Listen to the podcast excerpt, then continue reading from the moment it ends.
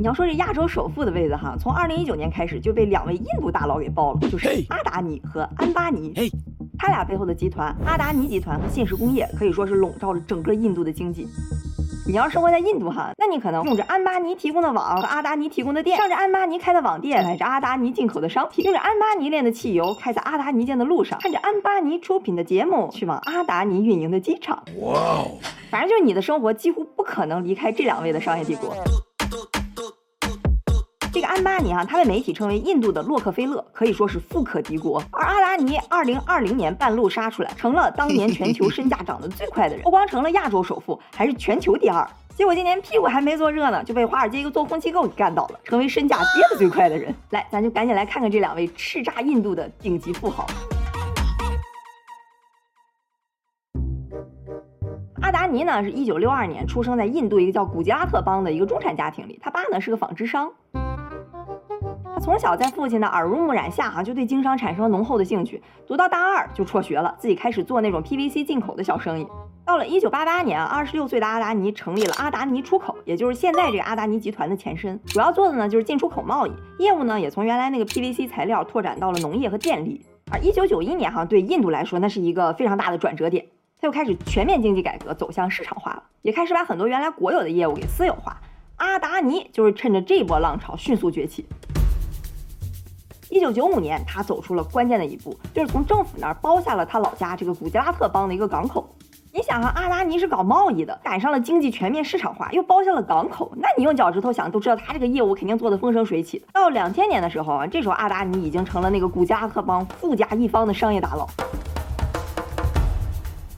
不过这时候哈，虽说他已经很厉害了，但是你要放在印度全国范围内，那还是排不上号的。他的下一步腾飞啊，这就要仰仗一位他的贵人了。就在二零零一年，古吉拉特邦上任了一个第一部长，叫做莫迪。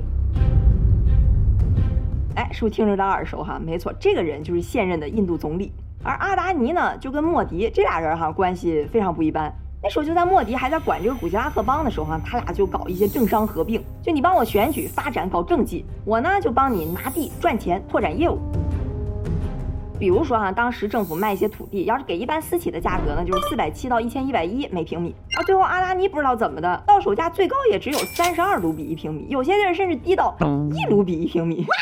当然这就是一个例子哈，你可以想象阿达尼当时从政府那儿拿到了多少好处。后来二零一四年的时候，莫迪参选印度总理，那不总要飞来飞去吗？他当时就一直坐着阿达尼集团特供的飞机和直升机。而这一点哈，就印度人就已经见怪不怪了。就一个挺有意思的现象是什么哈？就随着当时莫迪竞选的成功率越来越高，阿达尼的股价也在跟着上涨。最后莫迪成功当选，阿达尼的股票翻了三倍。就你看，甭管媒体那边怎么洗白，但是资本市场还是挺诚实的。就当时是个印度人都知道，阿达尼跟莫迪那就是穿一条裤子的。后来啊，到了二零一八年，印度这边想拍卖六个机场，结果哈没有任何航空业务经验的阿达尼集团居然六个全都中标了，一下就跃居成为了印度最大的私营航空运营商。到现在呢，这阿达尼集团已经有了七家上市公司，它业务呢就涵盖了发电、矿业、电网、机场、天然气、再生能源、食品加工、公共建设等等等等。而这个阿达尼哈，我跟你说，在他为数不多的公开言论当中，他就总是强调说，这个阿达尼集团是和印度整个国家深深的绑在一起的。你谁要是敢攻击我，那就是攻击印度整个国家，看你们谁还敢过来。就这招吧，也确实挺好用，就整的阿达尼集团这股票就有点印度国家队的意思，那都有免死金牌的。好，咱们刚刚说这阿达尼哈，他其实主要是他有这个 好伙伴、好老乡莫迪的助力。那印度的另一位大佬这个安巴尼哈，他其实呢就主要靠他有一个哎好老爹。安巴尼呢生在一九五七年，比阿达尼大了五岁。而他的老爹这个老安巴尼哈，就在一九五八年，也就是安巴尼一岁的时候，就建立了一个之后会横扫整个印度的公司，叫信实。当时是叫信实商业公司，它主要呢就是做聚酯纤维的生意。之后呢就一步一个脚印拓展到了纺织业。因为当时印度经济哈一个非常普遍的就是那个许可证制度，就是你想干点什么玩意儿都得有政府给你发那个证，其实是非常麻烦的。但是呢，这个老安巴尼哈就打通了各种政府关系，拿到了这个宝贵的许可证，之后就一直势如破竹，在一九七七年的时候成功上市。而这时候的小安巴尼哈十九岁，你看多么合适的年纪，老爸的公司刚上市，他就成年了，那就赶紧来老爸公司上班吧，对吧？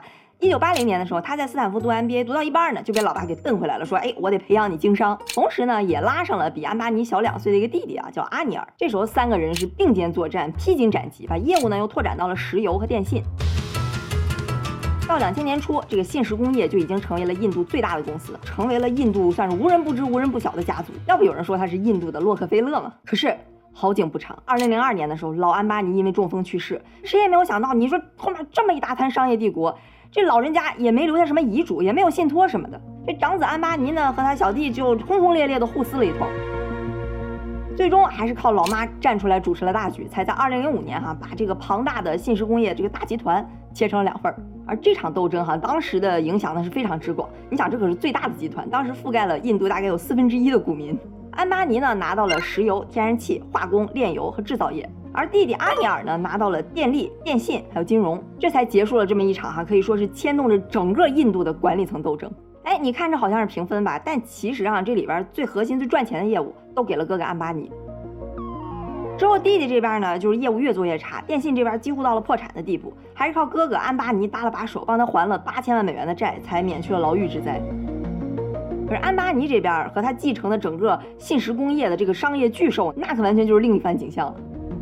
说实话啊，当时挺多媒体都觉得，你看创始人去世，兄弟互撕，这可能就会预示着整个集团就会走向衰落。可没想到啊，安巴尼这个经商头脑确实不一般，不光是稳稳的守住了自己什么石油炼油这块的垄断地位，而且还开辟了新业务。二零零六年进军零售，成为了印度最大的零售商。二零一六年又进军电信业务。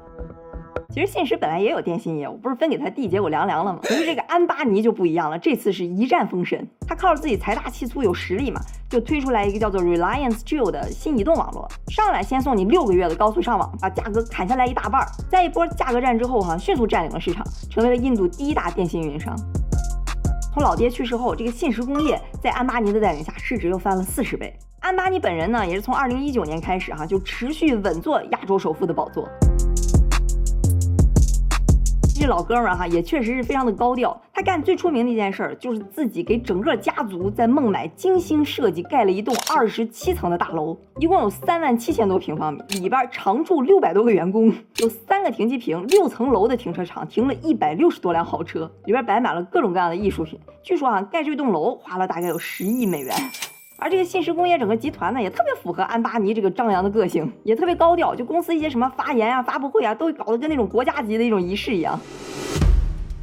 这两个大佬哈，在去年的时候都达到了自己事业和身价的巅峰，都挤到了全球前十。到去年年底哈，安巴尼身价是九百四十八亿，全球第八；阿达尼呢，则达到了一千五百零八亿，全球第三。而印度的第三名呢，就还不到安巴尼的三分之一，就被甩得挺远了。当然呢，就我们就甩得更远了。好，在我们说这个阿达尼被做空身价暴跌之前，哈，咱先看看这两个覆盖的一些商业领域。目前呢，重合的还不是很多。阿达尼这边主要靠政府关系嘛，所以你看它主要全都是国家一些基础建设。而这里边最赚钱的，好像就要数像基建、发电、机场、港口还有电网。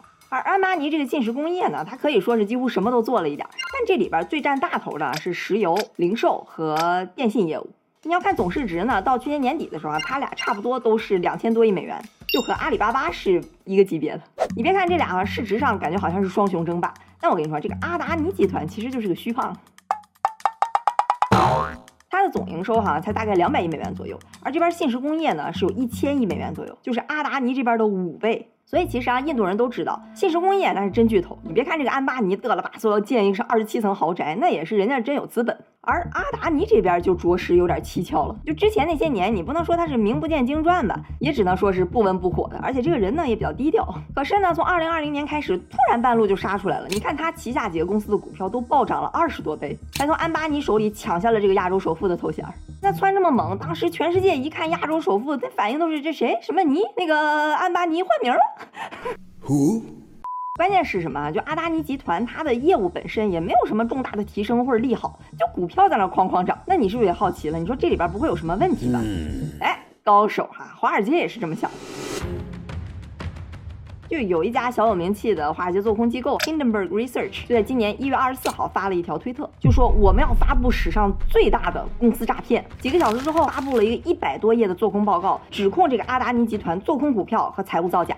这个报告里边啊列了海量的证据，最主要啊就是说，你别看这阿达尼集团是个上市公司，但是阿达尼本人和他的亲信持有的股票啊将近百分之七十五，那这个比例根本就不像一个上市公司该有的比例。你想啊，阿达尼一个人攥着那么多股份，那市场上真正流通的股份其实就很少，那这样呢就很容易操控股价。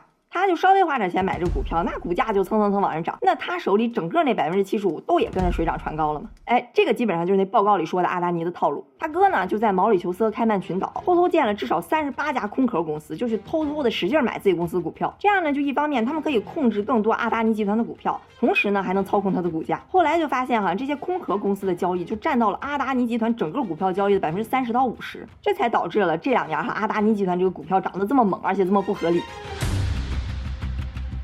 股票涨了之后呢，阿达尼就可以拿着这个股票再去银行做抵押，再贷出来新的款，进入下一轮。你看这整个证据链是非常完整，所以这报告一经爆出，阿达尼集团的股票就全线暴跌。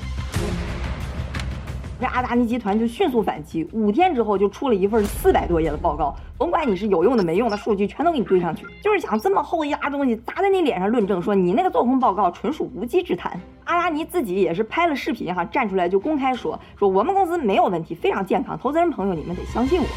The fundamentals of our company are very strong. Our balance sheet is healthy and assets robust.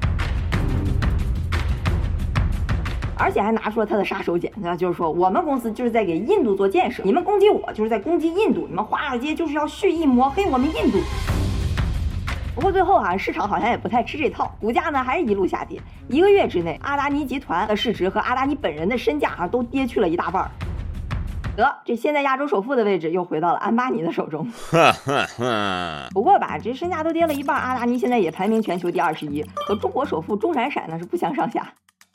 而且明年莫迪不是要竞选印度总理的第三个任期吗？你说他要是能成功当选，那阿达尼集团的前景是不是又不可限量了？你看看这两位大佬，一个拼的是爹，一个拼的是哥们儿，一个是真有实力，一个是虚胖，一个呢非常擅长搞牌面，另一个就整天把国家的利益挂在嘴边儿，一个叫安巴尼，一个叫阿达尼。说，就在印度这么一个人均 GDP 都不到美国三十分之一的国家，出现了两位亚洲巨富，他俩的财富加起来哈，大概就相当于印度底层四分之一人口加起来的财富。也就是说，俩人顶了三点五亿人的财富。你说有这么两个巨富，他到底是国家之幸呢，还是国家之不幸呢？